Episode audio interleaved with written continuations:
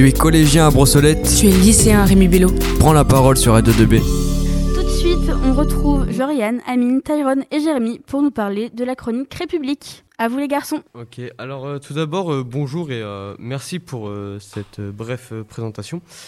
Et euh, du coup, je vais commencer tout de suite euh, par vous mettre dans le bain euh, pour vous faire, en vous faisant une petite introduction euh, pour vous parler du contexte. Aujourd'hui, dans notre société, l'innovation et la technologie sont devenues omniprésentes. Mais euh, malgré tout ça, euh, beaucoup de bonnes choses sont à relater euh, de cette omniprésence. Mais en même temps, beaucoup de points négatifs aussi sont à relater, à déplorer.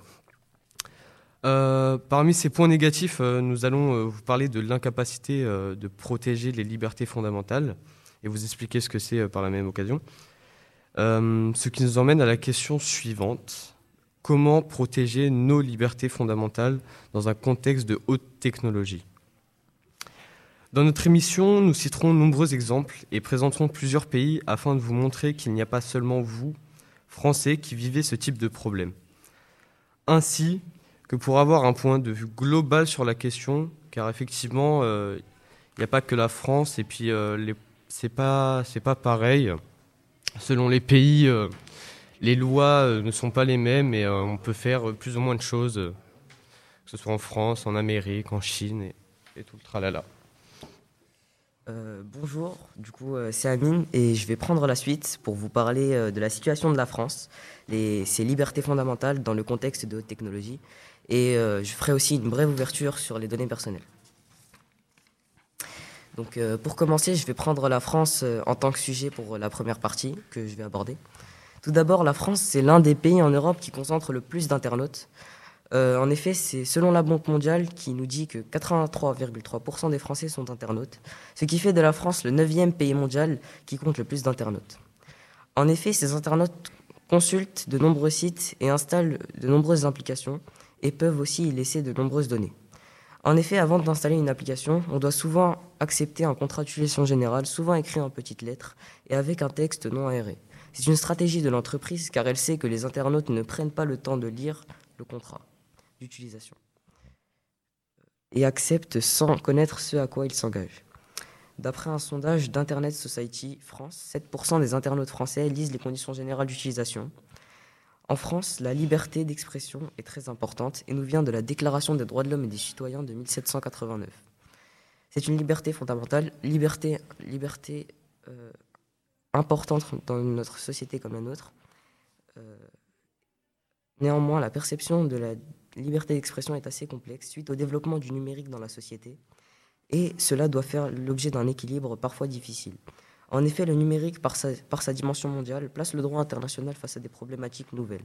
Par exemple, comment adapter la liberté d'expression au numérique? En effet, Internet est devenu l'un des principaux vecteurs de la liberté d'expression. Il convient alors de lui fixer des limites. Mais euh, toutefois, l'accès à Internet en France euh, est, devenu un droit depuis le 10 janvier 2009 ce qui fait que ça reste un droit fondamental euh, pour la liberté et, ça comprend beaucoup de liberté, ce qui fait qu'on ne peut pas priver quelqu'un d'être, euh, de Internet parce que ça constitue pour lui un grand droit. Euh, ensuite, pour en venir euh, à un autre droit fondamental en France, c'est le droit à l'oubli. Le droit à l'oubli, c'est un concept qui a été mis en pratique dans l'Union européenne depuis la fin du XXe siècle. Euh, il permet à un individu le retrait d'informations sur le World Wide Web qui pourraient lui nuire sur des actions qu'il a commises dans le passé. Pour la France, sur la question du droit à l'oubli, c'est en 2009 que la question est relancée par rapport au droit à l'oubli, et c'est en 2010 qu'elle est adoptée. Mais il faut préciser aussi que c'était une campagne au début et que Google et Facebook n'ont pas été signataires de cette campagne, c'est-à-dire qu'ils ne respectent pas ce droit à l'oubli. Mais euh, en général, le numérique est réglementé en France, mais il peut y avoir des problèmes quant aux données personnelles ou aux libertés fondamentales euh, ou droits fondamentaux. Et euh, sinon, en France, c'est le règlement général sur la protection des données qui protège les utilisateurs d'Internet quant au traitement des données personnelles. Et donc, on peut voir que pour cette première partie, la France est un pays plutôt bien fourni en termes de sécurité et de lois sur Internet. Et, euh, euh, du coup, euh, toutes ces lois euh, con- conviennent euh, au règlement euh, de l'Union européenne. Donc, euh, c'est plutôt réglementaire. Bonjour à tous, Euh, nous allons nous consacrer euh, sur les États-Unis. Nous parlerons des libertés fondamentales dans un contexte de haute technologie, de l'ouverture sur le ciblage politique et de l'utilisation des données personnelles. Les États-Unis seront ensuite pris pour illustrer la seconde partie. Tout d'abord, les États-Unis est l'un des pays les plus connectés avec 89,4% de la population qui sont internautes. Les données des internautes américains sont protégées par le Privacy Shield, qui est un dispositif ayant été reconnu comme insuffisant par l'Union européenne. Mondialement, 5,6 millions de données personnelles sont piratées ou perdues chaque année. Cette statistique est assez aberrante. Pour en revenir aux libertés et aux droits fondamentaux, l'accès aux réseaux et aux sociaux est considéré fondamentaux par les États-Unis. La liberté d'expression est défendue par le Global Internet Freedom Act qui déclare que les États-Unis s'engagent pour la liberté d'expression. Par exemple, Twitter a supprimé le compte de Donald Trump au nom des limites qui bornent cette liberté. Par rapport à la liberté de confidentialité, de nombreuses lois la concernent comme la loi Privacy Act de 1974 étant à la base de toutes.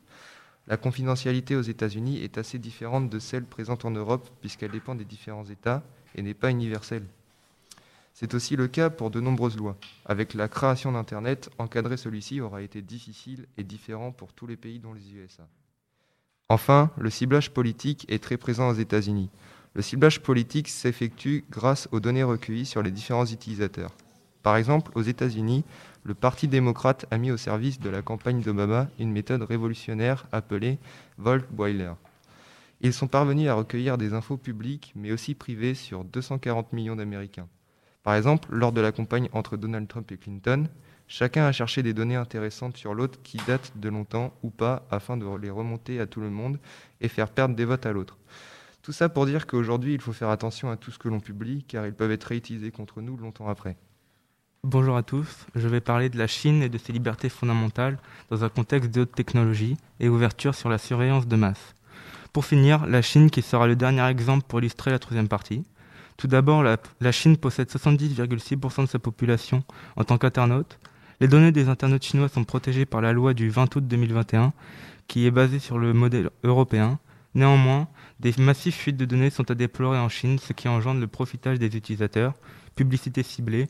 La société est dite ultra numérisée et ne laisse que peu de place au droit à la vie privée, mais aussi où la reconnaissance faciale euh, s'impose jusqu'aux toilettes publiques. Par exemple, un professeur de droit a porté plainte contre un système de reconnaissance faciale déployé à l'entrée d'un parc animalier.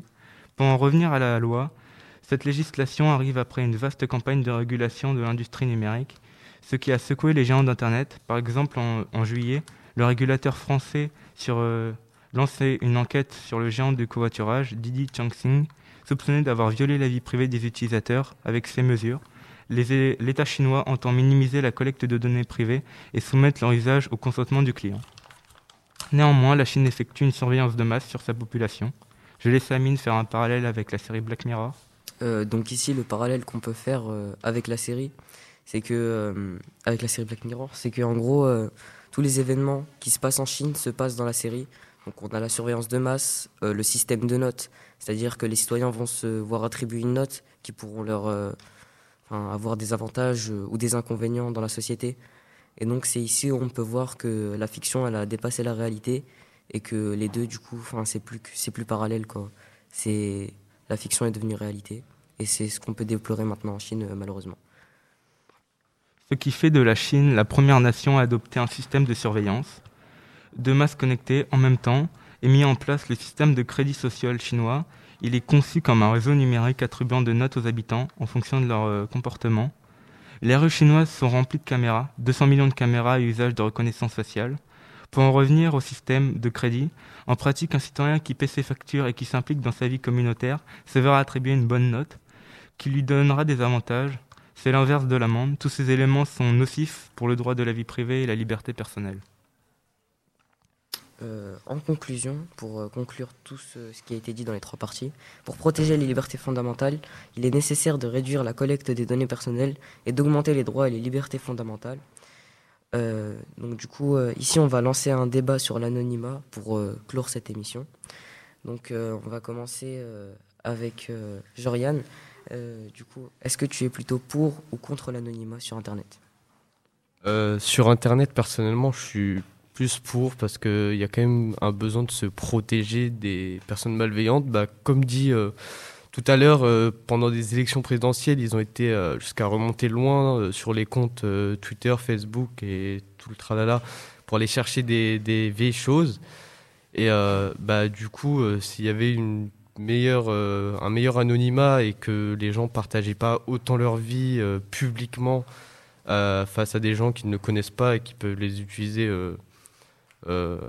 malveillamment, bah il n'y aurait pas autant de problèmes. Et puis même aujourd'hui, au niveau de la police, ils font pas grand chose, je trouve, parce qu'il y, a beaucoup d'histoires, même au niveau euh, bah, des, photos qui sont envoyées euh, sur les réseaux sociaux, euh, même si c'est privé, des fois les gens, bah, dès qu'il y a une petite embrouille, il y a quelque chose qui se passe entre eux, bah, ils sont capables de, bah, de balancer en fait les photos et les personnes peuvent se retrouver en dépression, ça peut aller très loin, il y a eu des affaires de suicide par rapport à ça.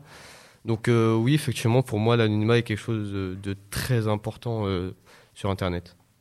Très bien, merci ton avis. Et euh, du coup, maintenant, je vais demander à Tyrone, euh, du coup, quel est ton avis sur l'anonymat euh, sur Internet? Pour l'anonymat, je vais rejoindre Jorian. Mais pour moi, c'est plus pour les personnes qui n'ont rien demandé et qui préfèrent garder leur anonymat. Ils n'ont pas forcément envie que tout le monde sache où ils habitent ou qui sont leurs parents, et alors qu'ils veulent juste surfer sur le web sans problème. Je vais laisser Jérémy. Alors moi, je suis d'accord avec mes deux collègues, mais je, je pencherai plus pour le côté contre parce que hum, l'anonymat est une bonne chose, mais euh, est aussi mal parce que certaines personnes vont pouvoir faire des choses malveillantes en étant tout anonymes. Donc euh, en gros, supprimer l'anonymat permettrait euh, donc en quelque sorte de protéger la population contre des malfrats. donc vos avis sont assez intéressants et je vais donc clore tous ces avis par le mien. Donc euh, moi, je serais plutôt dans le pour et dans le contre, dans le sens où euh, l'anonymat, c'est euh, vraiment important pour se protéger contre les personnes malveillantes. Mais aussi, si on l'enlève, enfin, si on garde l'anonymat, certaines personnes peuvent en profiter pour poster des messages haineux ou faire des choses qu'elles ne feraient pas si elles ne posséderaient pas cet anonymat. Donc je pense qu'il faut avoir un juste milieu dans cette question. Et donc c'est mon avis sur la question et je pense que ça vient clore cette émission. Merci de nous avoir écoutés et euh, au revoir. Eh bien, merci beaucoup les garçons euh, pour cette chronique qui a été vraiment intéressante. Radio 2B. 24h sur 24, 7 jours sur 7. Écoutez Radio 2B. Radio 2B. Radio 2B.